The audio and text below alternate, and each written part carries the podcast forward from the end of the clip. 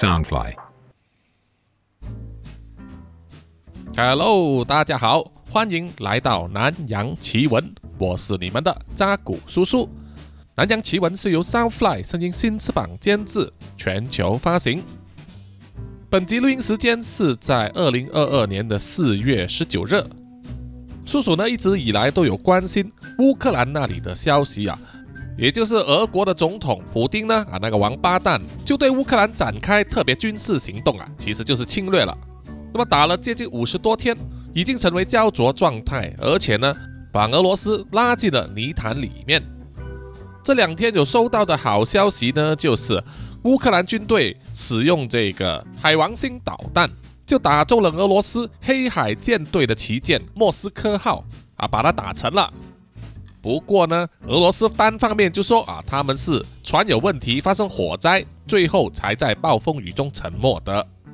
这就是死鸭子嘴硬了啊，跟中共是一个模样。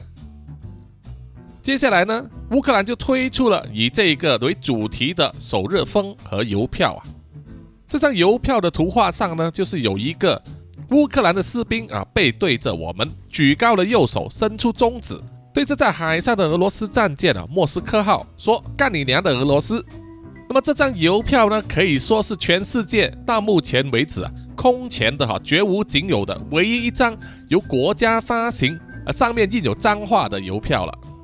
虽然叔叔并没有集邮的习惯啊，但是一来要支持乌克兰，二来呢，这也是一个值得纪念的历史性时刻，所以叔叔就在网上啊订购了这一张邮票。但是不知道要花多久时间才能从乌克兰呢寄到来马来西亚。啊，但是没关系啊，叔叔呢依然会等的。那么有一天，如果我收到之后，我会把它封起来哈，分享给听众们看，同时呢也留给我的孩子，要告诉他们这场战争所带来的历史性意义。那么如果有一天类似的事情发生在西台湾的话哦，如果也会发行一张山东号或者是辽宁号的类似邮票的话，那么叔叔呢肯定也会买一张来收藏的。本集叔叔要和各位听众分享的真实犯罪案件呢、是涉及葡萄酒的啊，相信很多听众呢，啊一定会喝过啊，或者很喜欢喝，也可能有收藏这个葡萄酒。啊，叔叔是没什么研究啦，但是知道呢，有些人非常喜欢收藏，并且呢，有空的时候拿来喝，可以延年益寿啊。而且呢，在上流社会，他们喜欢用红酒来交朋友。那么，如果你在圈内呢，拥有一支在某一个年份出产非常罕见的葡萄酒的话，那么一定会成为宴会上的焦点了啊！每个人都想尝一口那个稀有的葡萄酒，借此呢，很容易就打开话题了。懂得喝葡萄酒，懂得鉴赏，懂得记住年份呢，是成为葡萄酒收藏家的必要条件啊。某些罕见年份的酒呢，有些时候真的有钱也买不到，在奇货可居之下呢，啊，往往就会成为拍卖场上让富豪争相竞拍的产品了。那么，有谁会想过，在二十年前呢，在葡萄酒界却爆出了世纪骗案呢、啊？一大堆超级富豪以及葡萄酒收藏家呢，都纷纷被骗了。损失的不只是金钱，当然还有他们的面子啊。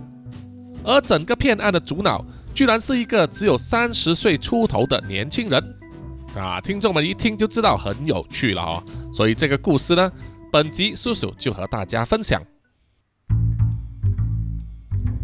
在二零一四年八月八日的时候，纽约的法院呢就宣布了裁决，把一位曾经在美国的上流社会圈子里面呢叱咤风云的年轻新贵。判处以十年的有期徒刑。被判有罪的这位三十七岁年轻人叫做 Rudy Kurniawan，是一名出生于印尼雅加达的华裔啊。他有一个中文名字叫做黄振旺，振作的振啊，发财很旺的旺啊。在印尼华侨呢，因为这个种族冲突的关系啊，所以住在印尼的华裔公民都必须放弃自己的中文姓名。改一个印尼的名字啊，所以黄振旺才会有 Rudy Kurniawan 这个印尼名字。那么以下呢，叔叔就简称这位年轻人叫做 Rudy。年纪轻轻三十七岁啊，Rudy 已经是全球有史以来最有名啊、最大的葡萄酒诈骗分子啊。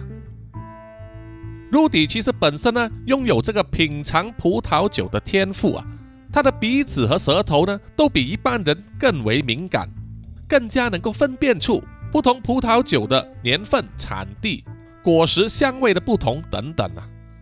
因此，很快的就以葡萄酒鉴赏家的身份而声名崛起，并且获得一个外号，叫做康蒂博士啊，Professor Conti。有那么厉害的天赋呢，Rudy 啊，却把它用在诈骗上啊。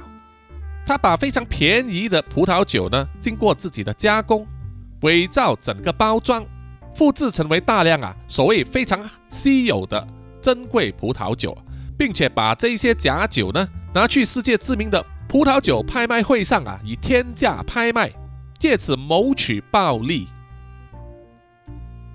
从全世界有名的顶级富豪、葡萄酒收藏家、鉴赏家，以及很多上流人士的口袋之中，骗取了好几千万到好几亿美元呐！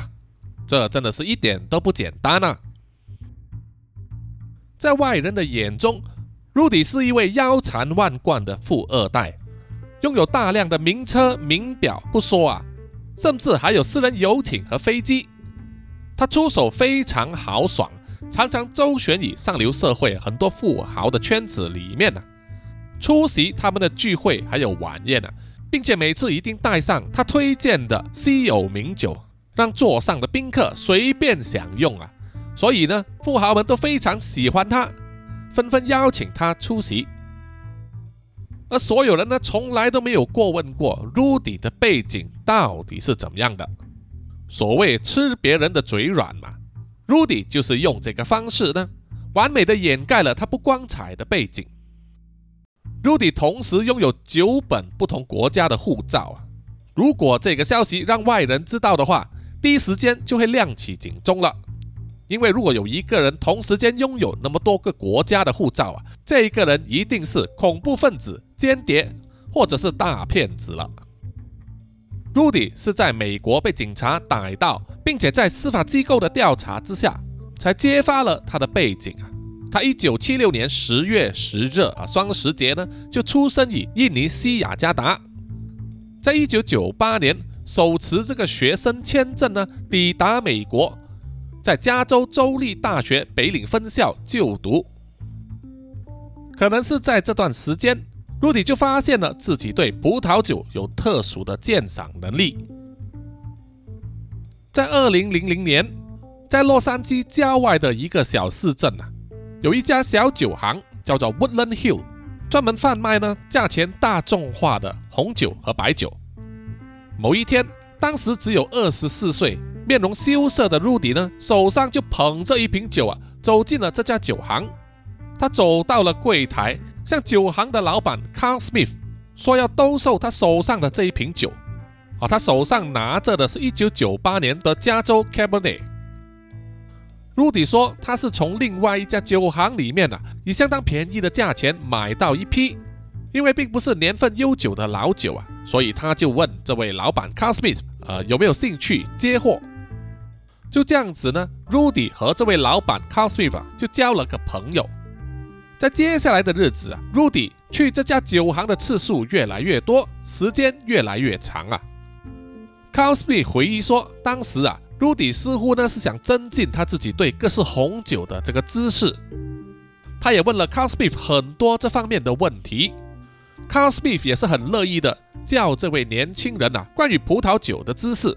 并且介绍给他认识了 Paul Wesserman，他是当时在美国加州一位数一数二的品酒专家。于是啊，这三个人呢就成为了好朋友啊，几乎无话不谈。而 Rudy 呢，似乎对法国所生产的酒啊非常感兴趣，他渴望知道啊这些法国红酒的这个葡萄是怎么样的味道，怎么样生产，有什么种类，怎么样发酵，什么年份最好。而 Carl Smith 和 Paul Wesserman 呢，就好像是葡萄酒的百科全书一样啊，一一给他回答。在短短的六个月里面呢 Rudy 在葡萄酒的学识啊，可以说是突飞猛进。而 Carl Smith 和 Paul w e s s m a n 这两位启蒙师傅呢，也在这个时候意识到啊，他这位学生呢，有着不得了的天赋，可以记住葡萄酒的所有细节。而 Rudy 除了追求葡萄酒的知识以外，他也向这两位恩师呢请教关于法国老酒呢在市场上的这个地位还有价值，好像是试图要开发一个在美国还没有成型的一个巨大潜在市场。在公元两千年的时候啊，美国呢只有少数人呢会收藏这个布根地酒，哦，当时他们买的主要都是 Bordeaux。二零零一年的时候，只有二十五岁的 Rudy。就发觉到勃艮第酒在美国的潜在市场啊当中蕴含巨大的商机。为了切入这个市场呢，Rudy 必须认识很多行内的朋友，美国葡萄酒圈里面的大佬。于是啊，他就要求 Carl Smith 呢介绍他去各个有名的品酒会啊，比如说 Il Grano 这一家呢，在洛杉矶里面最有名的意大利餐厅，在那里啊，他们就组成了第一个美国的勃艮第酒。品酒俱乐部了啊，当中包括了十二名在洛杉矶最有名的品酒师出席，而 Rudy 也是幸运的可以参与其中。在这种品酒俱乐部里面呢，他们最喜欢玩的呢就是盲酒比赛了，就是通过喝酒呢来猜出那瓶酒的品牌还有年份，这可是非常考功夫和学识的比赛了。也是在这种比赛里面呢，Rudy 初次崭露头角啊！在没有受过正式的训练之前呢，Rudy 凭着他的天赋，几乎完美的猜中了绝大部分的勃艮第酒啊，已经可以和那些顶尖的品酒师比肩了。也是因为这样子啊，Rudy 开始意识到自己的与众不同，心里面开始打起了算盘啊，觉得自己可以凭着这份天赋创造一份大事业。心里面有了计划之后啊，Rudy 呢就开始每天都前往 Carl Smith 的酒行里面打盹，并且在自己的家里面呢建立了自己的私人酒库。当时 Rudy 是和他的母亲住在一个华人的社区，而 Carl Smith 也是唯一一个有被邀请啊去他家里面和他共进晚餐的人。Carl Smith 回忆起当时啊。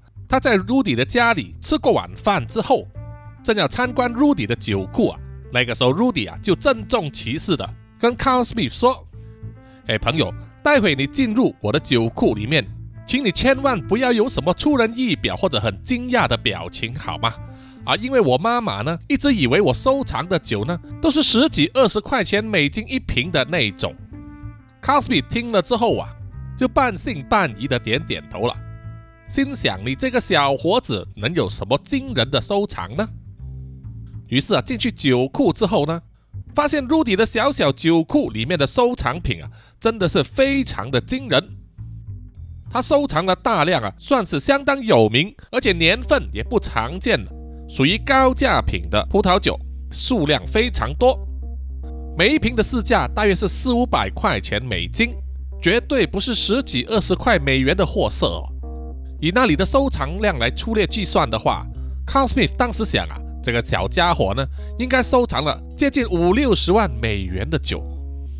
只不过啊，当时 Carl Smith 并没有想到，其实呢，当时所有的酒啊，都是 Rudy 做的假酒，而 Rudy 早就在自己的家里面秘密的进行调制，将不同的低价葡萄酒混合起来。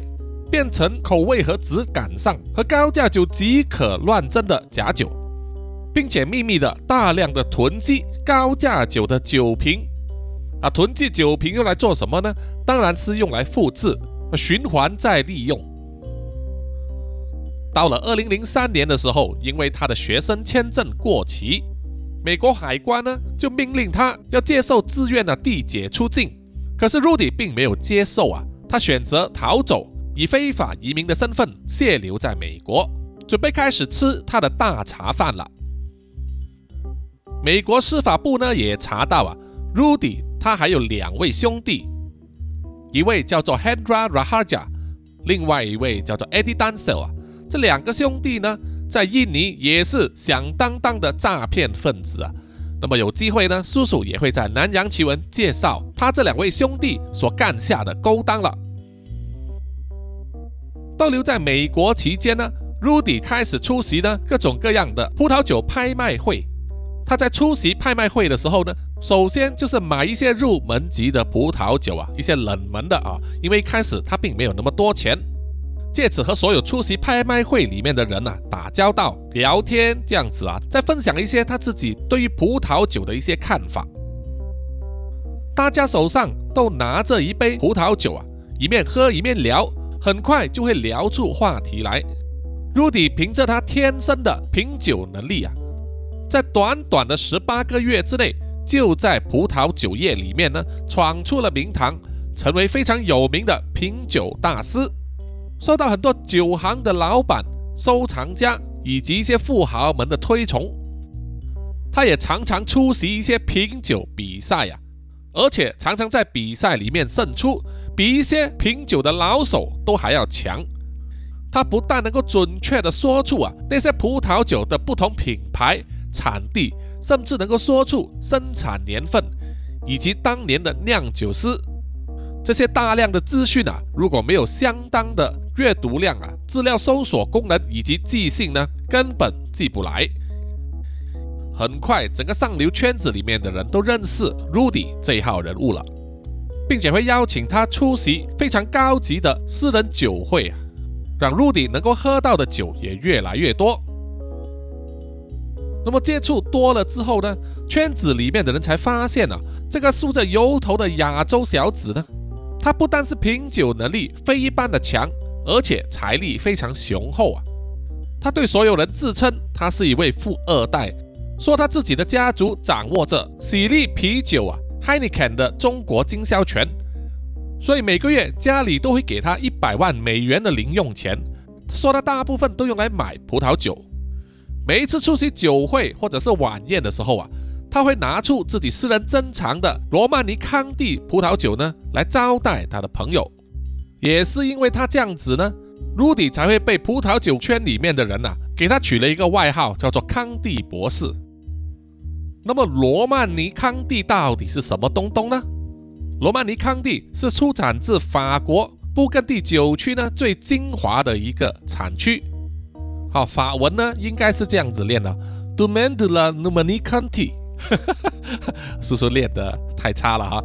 啊，总之呢，它的简称就叫做 DRC，是法国葡萄酒中的极品啊，价格非常的高昂啊，一瓶酒的价格几乎可以等于一部车子。它的稀有性啊，还有它象征的地位以及珍贵性呢，在葡萄酒界里面啊，拥有不可挑战的地位。曾经有人说过啊，罗曼尼康帝是百万富翁的酒。可是却只有亿万富翁才能够喝得到啊！那么，如果各位听众们啊有看过周星驰所导演的那一部电影《美人鱼》的话，里面有一段情节呢，就是邓超以三倍的高价买了一块在青罗湾的土地啊，为了表示庆祝啊，他就开了三瓶1990年的罗曼尼康帝红葡萄酒。同样在场的许克导演啊。就惊叹地说：“青罗湾那一带有海豚出没啊，属于自然保护区，起码要亏两百亿啊！现在我们还要喝掉邓超的一百万的酒啊，这怎么好意思呢？”啊，这一段情节呢，就正好诠释了罗曼尼康帝这个葡萄酒的地位啊。那么话说回来，Rudy 每次都自夸自己拥有很多瓶这个罗曼尼康帝。出席宴会的时候，就大方的拿出来和所有的宾客分享啊，随随便便一个晚上就喝掉二十万美元的红酒呢，是等闲事啊。能够收藏那么多支罗曼尼康帝，又能大方的拿出来请别人喝，可想而知这个小子的家底有多雄厚了啊！至少当时呢，所有人呢都绝对不会对 Rudy 所拥有的财富产生怀疑，这也是他们掉入陷阱的第一步了。那么，Rudy 在上流社会出了名之后啊，有那么多富豪、酒庄老板，还有收藏家为他背书呢。他做的事啊，都会让人信服。差不多可以说是放个屁都是香的哈。这也是一般人的盲点了。这个时候啊，Rudy 就开始在拍卖会上专门收藏一些独一无二的珍品，或者是透过他自己独特的眼光，专门去标那一些物超所值的葡萄酒，然后拿了一小部分呢，在宴会上请所有人喝，在大肆的推广和吹捧，说啊这个酒到底有多好多好这样子。然后再把这些酒呢委托各类拍卖行帮他二次拍卖。经过他那样子吹捧之后呢，这些酒自然就身价十倍了啊！其他富豪也会去抢购，而 Rudy 就专门赚这个差价。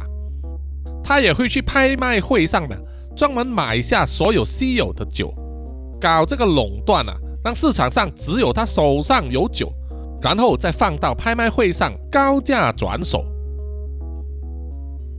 光是二零零六年呢，Rudy 就在两个大型的拍卖会里面，通过转卖自己的酒啊，净赚了三千零五十万美元，换算到现在二零二二年呢，大约是四千五百多万美元啊。赚到钱之后啊，Rudy 当然是越来越豪爽了，在拍卖会上叫价，他也不是一档一档的出价，而是直接举牌呢报一个高价。要把其他竞争者呢都吓退啊！如果真的有人敢跟他竞争呢，他绝对不会轻易放弃啊！不管价格喊得多高，他都要把它成交买下来啊！那么成交价越高呢，拍卖行自然赚的也多啊！所以拍卖行都很喜欢他啊，把他奉为上宾。在这样子的运作模式之下，和 Rudy 合作最多而且赚的最多钱的。是一位拍卖商人，叫做 John Carpon，以下就简称他叫做卡彭。卡彭的家庭事业啊，也是卖葡萄酒的哈。他年轻的时候呢，曾经当过歌手，也做过唱片制作人，只是啊，并没有闯出名堂来。后来就转做这个拍卖行啊，但是也是寂寂无名。那么在拍卖会上呢，卡彭就认识了 Rudy 了，可能是聊天聊得非常投缘。或者说是 Rudy 啊，觉得卡彭呢有他的过人之处，于是啊，很多他的酒呢就交给卡彭帮他拍卖。卡彭也好像挖到金矿一样啊，全力配合。于是，在二零零三到二零零六年之间呢，Rudy 就通过卡彭的拍卖行卖出了总值超过三千五百万美元的葡萄酒。在这一番操作之下呢。整个世界的稀有葡萄酒啊，市场价格也一直飙升，好像进入牛市一样啊！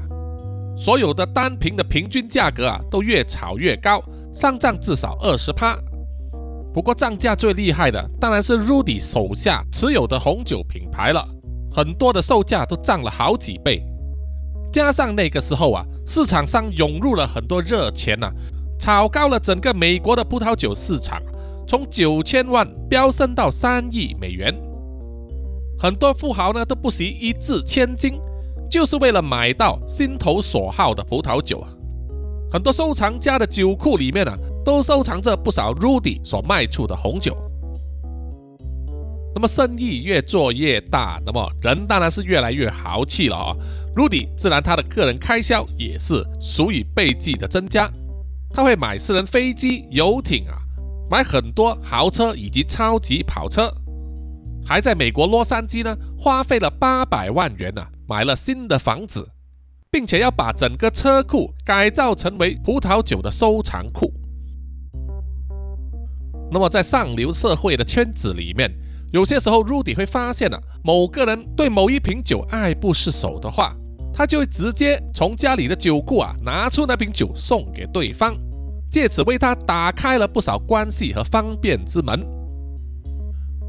当时就有一群年轻的亿万富豪新贵，组成了一个叫做“十二怒汉”的品酒会，每个人都给自己取了一个超级英雄般的外号啊。比如说，有一个人呢叫做 Big Boy 大男孩，又有一个人呢自称叫做 Punisher 惩罚者。而这个酒会的首领是谁呢？自然就是 Rudy 了啊！他给自己的外号就沿用别人给他取的“康蒂博士 ”（Doctor Conti）。每一次聚会呢，他们都会把所有最昂贵的酒啊叫出来喝了个遍，甚至到了一种浪费的程度啊。比如说这一杯还没有喝完，就要拿去倒掉啊，因为下一杯罗曼尼康帝要来了，绝对不能混着喝，坏了你的味蕾。他们那种奢侈程度啊，绝非一般人能够想象的。而成为这一群名流富豪的中心啊，让 Rudy 就好像开外挂一样啊，他说的话哪里有人敢不听，哪里有人敢不服，哪有人敢怀疑他说的不对啊？啊，在富豪圈子里面就是这样子啊，不是看你有多厉害，而是看你认识谁，和谁交朋友了哈。同样也是有一句话，就是说出来行走江湖呢，迟早是要还的哈。常常走在河边呢，你的脚怎么会不弄湿呢？所以啊，像 Rudy 这种这么厉害、这么聪明的天才呢，把泡泡吹得那么大，也是有泡沫爆破的那一天。在二零零八年四月，一场叫做 Echo 的拍卖会上，拍卖商人卡彭照例在会上拍卖由 Rudy 所供应的老酒，那是有接近一百瓶，从一九四五年到一九七一年生产，来自 d u m a n p o n s 的葡萄酒，总价值高达一百万美元。这个葡萄酒的品牌在业内非常的有名，相信呢很快就会卖出。可是没有想到啊，意外的事情就发生了。在拍卖会要开始的时候，有一位满头白发的老人站起身来，叫停了这一次的拍卖。他大声地说：“这一些酒是假的，你们不能拿来卖。”在场的所有人听了之后啊，当然是哗然了哈。在正式的拍卖会上卖假酒啊，这个怎么可能会发生呢？这可是信誉有关的问题啊。拍卖行一定经过仔细的验证啊，再加上品酒师的首肯，才会拿上来卖的嘛，对不对？怎么可能会有假酒？而敢在拍卖会上如此断言的老人又是谁呢？他有什么证据可以做出这样子的指控吗？卡彭当然是要马上问个明白了。原来这位老人家呢，就是生产这个 d u m a n p o n s o 葡萄酒的酒庄的老板兼主人。Lawrence Ponsel。换句话说，那些酒呢，都是从他的庄园生产出来的，他们是生产者，那么他们最有资格说话了，对不对？Lawrence Ponsel 就对卡彭说，他们家里这个酒庄啊是世代相传，他也是继承自他自己的父亲。根据他们家里面的酿酒记录呢，从1945年到1971年这段期间。他们并没有生产过这一批酒，他还强调说 d o m a n p o n s 葡萄酒呢，是他们在一九八二年才开始生产的。换句话说，市面上是不可能存在八二年以前的 d o m a n p o n s 葡萄酒。很明显的，这一批酒就是假货了。这个道理啊，就和中国自称台湾是中国自古以来不可分割的一部分啊一样的荒唐。遇到这种情况啊，卡彭当然是要终止这个拍卖，马上把这个酒撤下来进行调查了。那么知道有人仿冒自己生产的潘索葡萄酒呢？Lawrence Ponsu 自然要做出调查，去打假，找出那个盗版他家葡萄酒的幕后人物。在私人办公室里面呢，卡彭就将那一批。鲁门彭素的酒拿出来交给 Lawrence Bonsu 去查看了。Lawrence Bonsu 仔细的从头到尾检查每一瓶酒啊，就发现这个伪造的手法非常的高超，从商标到贴纸呢，都做得惟巧惟妙啊，和真的一模一样。使用了同样的纸质、同样的墨水来打印，是非常高水准的盗版。Lawrence 自然就会问卡彭呢。这一批酒到底是谁给你的？卡彭也老实相告，说这批酒是 Rudy 给他卖的。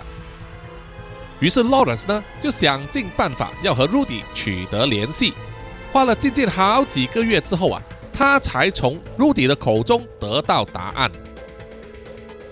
Rudy 就跟 Lawrence 说，他最近这几年呢买卖了很多很多的红酒，营业额都是上百万的。所以一时半载呢，他也记不起这批酒呢是从谁的手上买来的。他表示他需要花一些时间呢，去翻查他的购买记录啊，才能给 Lawrence 一个答案。Lawrence 当时听了之后啊，就接受了这个回复，因为当时他也认为 Rudy 也是一位有头有脸的品酒师和收藏家，他也可能是受人所骗，是这一宗假酒案的受害者之一。于是他就耐心的等待 Rudy 答应要提供给他的购买记录。可是接下来 Rudy 却采用了拖字诀，不断的拖延，要 Lawrence 三催四请啊，并且通过电话、邮件等各种各样的催促啊，相信是夺命连环 call 了啊，这样子呢，到最后迫不得已啊，在不胜其烦之下呢，Rudy 才提供给 Lawrence 一个名字。Rudy 就在电子邮件的回复里面呢，写上了这个人的名字，叫做 Park Hendra，是一名亚洲人，并且在一张便条纸上啊，潦草的写了两个电话号码，然后拍照作为电子邮件的附件呢，发给了 Lawrence。Lawrence 看了看这个号码，他的国码是零二一，表示这个号码是在巴西。Lawrence 根据这个号码拨过去之后，就发现。一个是传真机的号码，而另外一个这是普通的电话，可是却一直没有人接听。就这样子，线索就到了一个死胡同。那怎么样追查下去呢？而 Lawrence 呢，并没有放弃啊，他首先就走遍了洛杉矶的大小印刷厂，查问他们有没有打印过他们家所出产的葡萄酒的商标贴纸。经过几番搜寻之后啊，Lawrence 才找到有一家工厂呢，有收到匿名的买家跟他订购大量的葡萄酒商标贴纸啊，而且还指定要使用年代久远的纸张来打印。这些纸呢，甚至会从日本进口。这家打印工厂并不愿意提供他的顾客的资料啊，因为在美国呢，他们是很注重个人隐私的。Lawrence 也奈他不何。于是他只好根据所有的线索继续调查。他不死心的飞往新加坡、香港和台湾等国家呢，四处去寻找行内的人士，看有没有人认识这个 Park Hendra。结果当然是一无所获了哈。直到啊，Lawrence 去了印尼，在那里有当地的同行呢，就提醒了 Lawrence 说。Rudy 所提供的这个名字 Park Hendra 呢，Park 在印尼语里面其实是指先生的意思啊，啊，并不是一个名字。而 Park Hendra 在印尼语里面叫做 Hendra 先生，而 Hendra 这个名字啊，在印尼是一个普通的、再普通不过的名字啊。一个酒瓶砸下来，最少会砸到几个啊？所以你要找这个人，等于是大海捞针。就这样子啊，一查就过了两年。这两年来，Rudy 也不好过，因为在上一次拍卖会里面发生的事情呢，就影响到了 Rudy 的名声，让他接下来的两年里面几乎没有办法出货，赚不到一毛钱。于是啊，他开始用一个假名，叫做 Antonio Castanos，啊，是一个意大利人的名字。继续在其他的拍卖行里面帮他出货啊，销售手上的假酒存货，这样子呢，他的生意得以继续啊。可是 Rudy 并不知道啊，他已经成为美国联邦调查局 FBI 的调查目标了。纽约的联邦检察官 Jason Hernandez 就和 FBI 呢开始对 Rudy 展开了常年的调查，他们密切监视。和 Rudy 有关的银行账户啊，看他的资金从哪里流入，又去了哪里。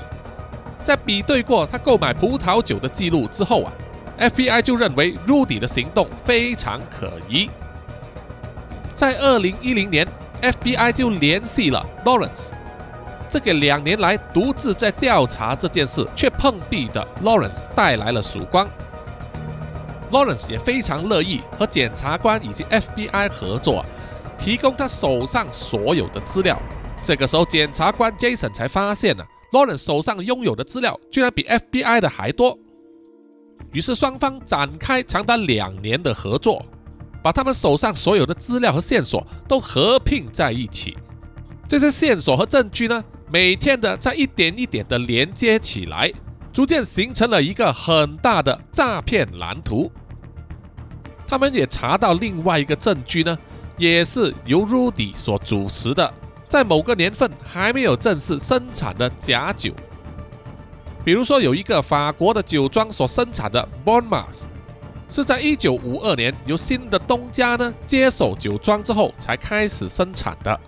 可是 Rudy 手上却说他拥有一九二三和一九二八年的 Bonma 葡萄酒啊，这个年份根本对不上。到了二零一二年，FBI 认为手上的证据已经足够了，于是呢就展开行动去逮捕了 Rudy。在 FBI 行动之前的两天，Rudy 的好朋友也是他的恩师之一 Carl Smith 呢，也闻到了一些不妥的气味啊。于是他就特地拨电话给 Rudy，问他有什么他应该知道的事，而 Rudy 并没有跟他说，并且也提醒他说 FBI 有找过他，暗示 Rudy 呢要自己小心了。而 Rudy 还跟 Carl Smith 说，他认为自己绝对不会有事啊。如果他觉得不妥的话，会第一时间呢。搭飞机飞回自己的家乡，也就是印尼啊。其实当时 Rudy 并不知道，他整个诈骗王国已经摇摇欲坠了。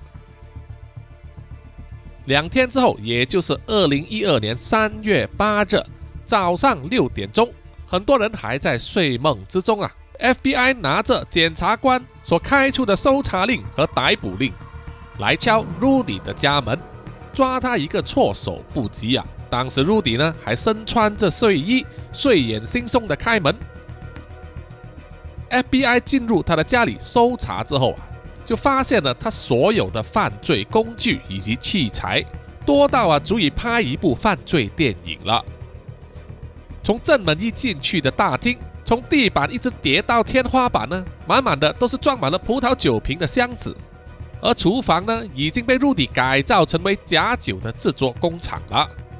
在桌子上摆满了各式各样、不同品牌、不同年份的葡萄酒，旁边还有一些便条呢，贴上了混合的成分，还有趴数啊，全部都是 Rudy 的研究成果啊。他已经找到了用什么酒再混什么酒呢，就可以模仿出另外一个名酒的味道出来，可以轻易瞒过首屈一指的品酒师的味蕾。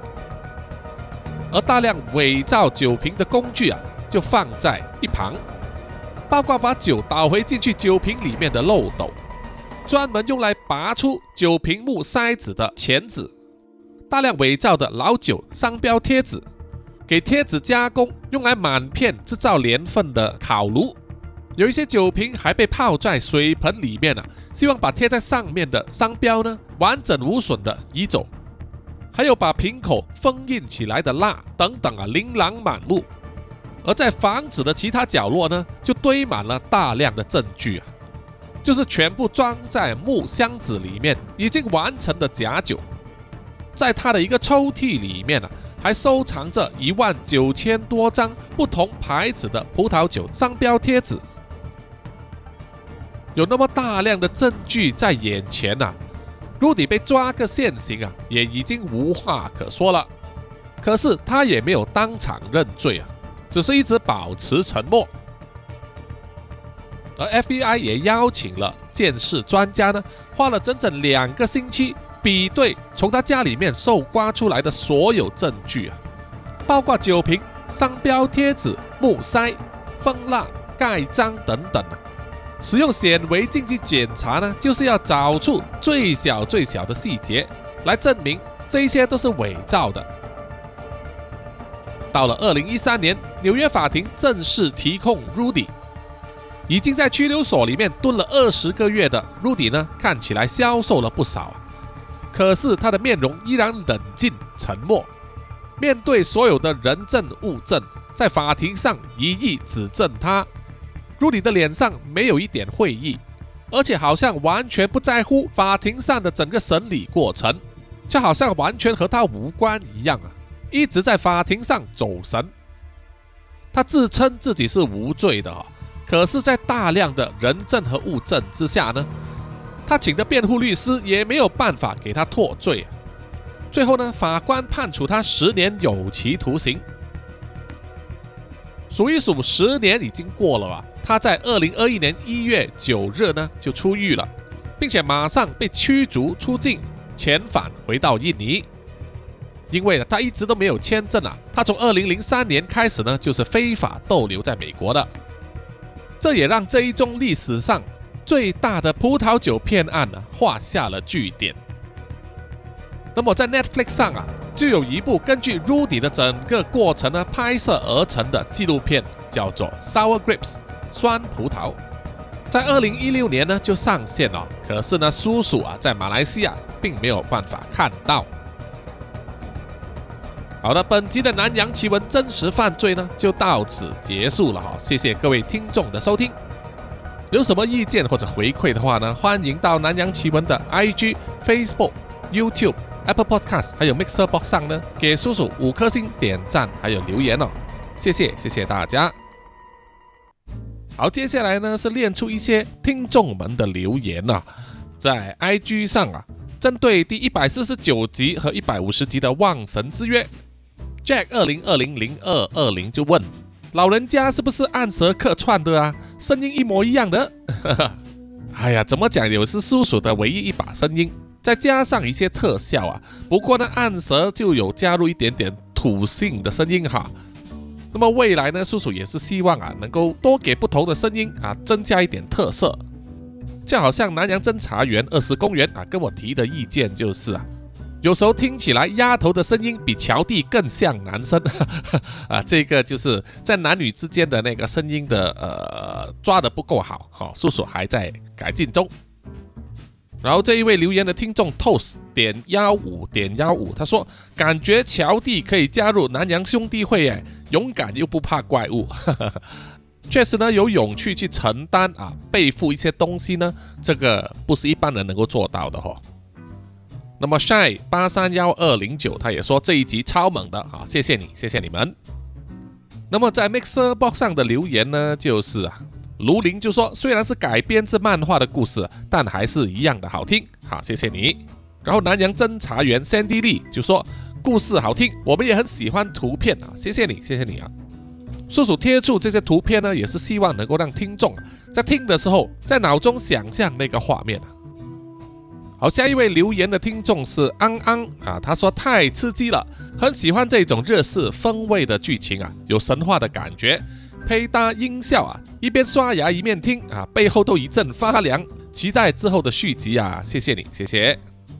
然后这位听众静留言说，果然要听完下集再回来听开头，才知道故事的情节是怎么样的哦，是的，叔叔叔呢是刻意呢在呃。上集的开头呢，啊，是做到乔弟去了望神庙之后吓着了啊，那个是中段的部分呢，然后再倒叙。他还说很喜欢这一次望神的故事，不过最后那一段恨得牙痒痒的望神啊，我能够推定之后的故事他还会再出现吗？但我还是想说，没有痛苦的话，人是不会对快乐感到满足的。哎，这点没有错。毕竟人就是贪婪的动物啊！虽然故事好像没有这个寓意在啊，不过我就是想比较多。感谢叔叔这次带给我们的故事，真的好喜欢，谢谢你，谢谢你。呃，因为这个故事是改编自漫画嘛，那么如果有后续的话呢，叔叔就会自己创作了哈。当然，呃，这个也不排除，因为叔叔也是蛮喜欢这个望神的这个特性。那么叔叔呢会将它呢放在我的名单里面呢，毕竟我还有一个很长的啊妖怪名单呢，很多妖怪都还没有机会出场，会慢慢的啊一个一个的带给各位听众。然后下一位留言的是林加达啊，他说乔蒂是乔斯达家的人吗？啊，乔斯达就是《JoJo》这个漫画里面的主角的家庭。一下子就发现旺神的 bug，望神秒降级弱化。这故事要告诉我们，不要玩弄食物，会遭到报应的。要爱惜资源，才能永续经营啊！重点是千万不要打女人啊！哈 哈啊，林家达也是说的哈，很幽默。确实，故事呢是有这些隐喻。然后卡拉脑粉呢也是说啊，乔蒂很不错，希望他能够加入这个南洋兄弟会。哈哈哈哈哈然后还有很多位听众留言呢，都说很喜欢乔蒂啊，非常佩服他的勇气，还有这个承担的决心。谢谢大家，感觉上这个人物都火起来了。好的，读出的留言暂时就是这么多，欢迎大家踊跃的留言啊，叔叔也会尽量的回答。在最后的最后呢，请让叔叔感谢所有赞助南洋奇闻的听众们，他们是南洋探险家 Jimmy Chin、Johnson Wang、Aaron Yu、陈忠杰，还有谢明畅。然后就是南洋侦查员二四公园。图子 Ralph Wu、一直该、三 D 丽、真爱笑、三十三、洪志伟、Kinas、林家达、蔡小桦、肖玉颖、朱小妮、何彩凤、许家伟，还有就是新加入的南洋信徒 Shine Lee、Iris Hall，还有李应静，谢谢你们，我们下一集再见了哈，拜拜。